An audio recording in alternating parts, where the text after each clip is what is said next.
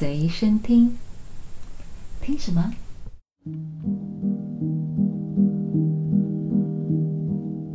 你的身体就是你的身体。大家好，我是隋棠，拖了很久，我终于开录我的 podcast 了。其实想做这个 podcast 很久了，因为我一直想借由这样子的一个渠道，来跟大家交流，来鼓励大家。更多的去了解怎么保护自己的身体，甚至是保护自己的孩子的身体的观念。那为什么一直没有做呢？是因为可能比较熟悉我的观众朋友会知道，我不是一个对自己口说能力很有自信的人，因为我的口说能力其实蛮蛮不好的，不好到就是我觉得我如果是我那个年代。小时候那个年代有那种语言发展评估的话，我应该是需要去上一些治疗课程的那个程度，因为我的嘴巴总是跟不上我的脑袋，然后我的脑袋的那个逻辑呢，有的时候会有一点嗯颠倒吧，就是我的表达出来的言语，其实有时候会让听的人不太好理解，但是。无论如何啦，我其实还是很想要克服这样子的一个心理障碍，然后好好的来做这一系列的 podcast。因为我这一系列的 podcast 将都会聚焦在儿童性侵害防治这一块。为什么我会想要为儿童性侵害防治专门开一个 podcast 频道呢？很大的原因是。当我开始在网络上分享我在学校教小朋友保护身体的过程中，也会同时收到一些网友的讯息。那曾经呢，有一位社工就留言告诉我，应该是说他在鼓励我要继续做下去这件事情的很大的原因是他觉得预防胜于治疗，因为以他。社工的角度来说，他们在做的治疗的部分其实非常难做，因为我们的后送体系其实是蛮严重的不足，会遇到的问题比在前线，就是我们在呃真的教育现场碰到状况的人来说还要来得困难。所以，如果呢能够在前端的教育，从前端的教育就开始，开始防止这个恶性循环的开始。那就是最好不过的了。这也是为什么我会想要不断的透过各种的方式来尽量的宣导有关于性侵害防治这个议题。希望在很前端、很前端，在小孩子还是一个宝宝的时候，如果父母就能有这样子的观念，他们在小孩还很小的时候，其实就能够开始。告诉他们该如何保护自己了。那这样子的小孩，他们将有很大的机会，在未来或许就能避免掉受害的情况。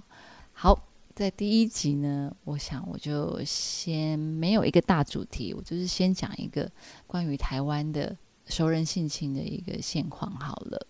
在二零二零年呢，我们的保护司性侵被害人通报统计，高达六十五趴的被害人是未满十八岁的哦。也就是说呢，平均大概每天有十六个小孩会成为性侵的被害人，而且当中有高达八成是孩子熟识的人下的手，也就是我们现在呃大家渐渐越来越关注的熟人性侵。熟人性侵的比例为什么这么高？这个呢，我觉得跟我们华人很多的迷思有关吧。比方说，我们会觉得，嗯，性侵这种事情只会发生在女生身上，男孩子不会碰到。所以很多的父母，如果家里面的孩子是男孩，就会比较忽略了要去教导男孩子如何去保护自己的身体。的状况发生，或是说，我们也会觉得很容易觉得自己的好朋友怎么可能去伤害自己的小孩？会觉得小孩被叔叔带出去，被表哥带出去玩，很正常啊，不可能发生任何事情，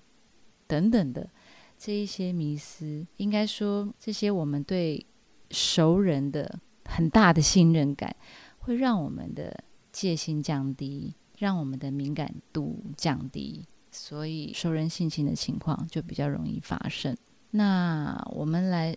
更深入的讨论熟人性侵之前，我觉得我们可以先来定义一下，在性侵害里面的熟人指的是谁？大概就是像男女朋友啊、普通朋友啊、同学、师生，或是直系亲属、旁系亲属，或是家人的朋友、同事，甚至你的上司、下属、邻居等等的这些，都是熟人。这些熟人呢，你想想看，他们其实是最能够掌握我们的个性，还有。我们的行踪行程的人，对不对？因此，其实他们如果要犯案，要对我们做什么，真的是比较容易的。我举例来说好了，只是举例，像保姆或是家教，他们就能非常清楚的知道，今天你几点会送小孩过去，那你又是几点下班才会来接小孩。他可以很确定的知道，中间这一段时间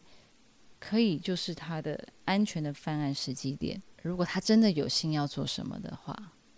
相对陌生人来说是容易非常多的。那了解我们个性的人，为什么也更容易伤害我们呢？因为通常啦，性侵加害者他们喜欢选择的对象都是比较害羞。比较内向、比较沉默的小孩子，因为这样子的小孩子说出去的几率是比较低的，受威胁的几率也是比较高的，就比较容易受到威胁，因为害怕而不敢张扬。那另外还有一个我觉得很主要的熟人性侵的比例一直很高的原因，就是在华人社会。这样子的事情呢，其实是比较隐晦，比较会被归类到好像不应该张扬，因为它很丢脸，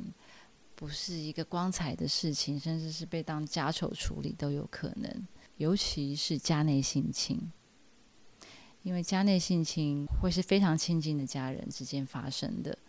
所以更容易被定义为家丑。说到家内性侵，我先再把家内性侵的定义讲更清楚好了。家内性侵的定义就是指加害人是直系血亲、姻亲或是私亲等内的亲属，还有其他的像祖父母啊、父母的同居人啊，或同居人的子女等等，这些跟我们非常亲近的，很有可能是住在一起的这种家人，就算是家内性侵。那家内性侵的受害者，其实他们很难有机会发生，比一般的性侵受害者更难的原因，是因为很有可能那个加害者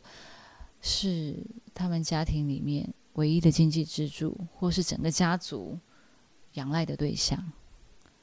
这对受害者来说，那个压力是非常大的。虽然他自己受伤了，可是。他可能会被威胁，如果你说出去的话，我被抓了，那这个家就完蛋了，你这个家会没有。那小孩子通常在这种状况之下，尤其是在加害者和小孩子有着情感基础或信任关系之下，小孩子是非常有可能会去委委屈自己啊，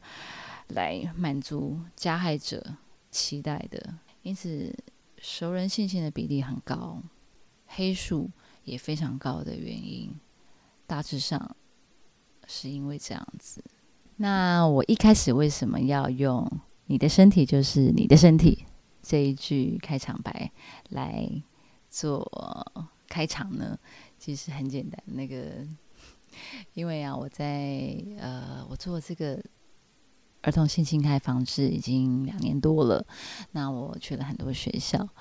我常常碰到很多小孩子，他们不知道自己的身体的主人是自己，尤其是低年级的小孩，很多时候我问他们：“你们知道你们的身体有一个主人，那他是谁呢？”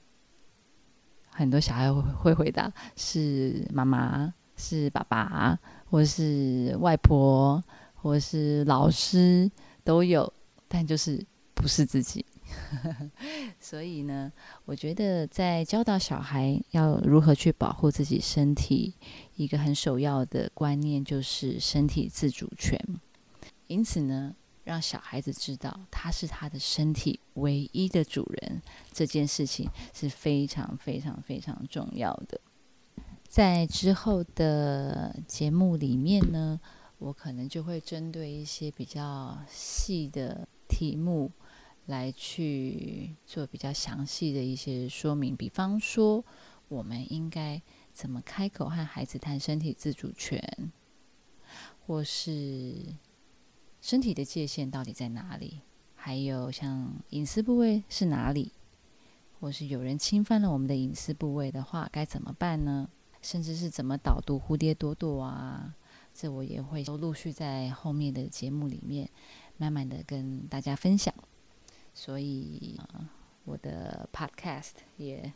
希望大家都可以。持续的支持，因为这个节目呢，其实它是一个非盈利的节目。然后我身后确实有一个非常强大的智囊团在帮助我，他们就是人本教育基金会。他们我觉得是一个非常伟大的一个团体啦，因为他们可以说是台湾唯一。一个真正在处理校园申诉案件的机构，他们呢在校园奔走了二三十年，非常义务的去帮这些受害学童伸张正义，而且呢有很多很重要的教育政策还有法案，都是因为他们的推动，所以得到改善的。因此这一次我想要做这个 podcast 的时候，我就。去问人本教育基金会，去请问他们是不是有这个可能，就是他们能够来做这一个节目的顾问，能够来帮我把关这个节目的内容是安全的。我所谓的安全，就是这个观念呢都是正确的，我不要去误导了听众朋友啊。他们也会帮我更专业的去完善我的节目内容。所以，其实这个 podcast 可以产出，我真的非常的感谢人本教育基金会。今天我想第一集就先到这边，下一集的话我就会来谈什么是身体自主权，到时候再请大家继续锁定喽，拜拜。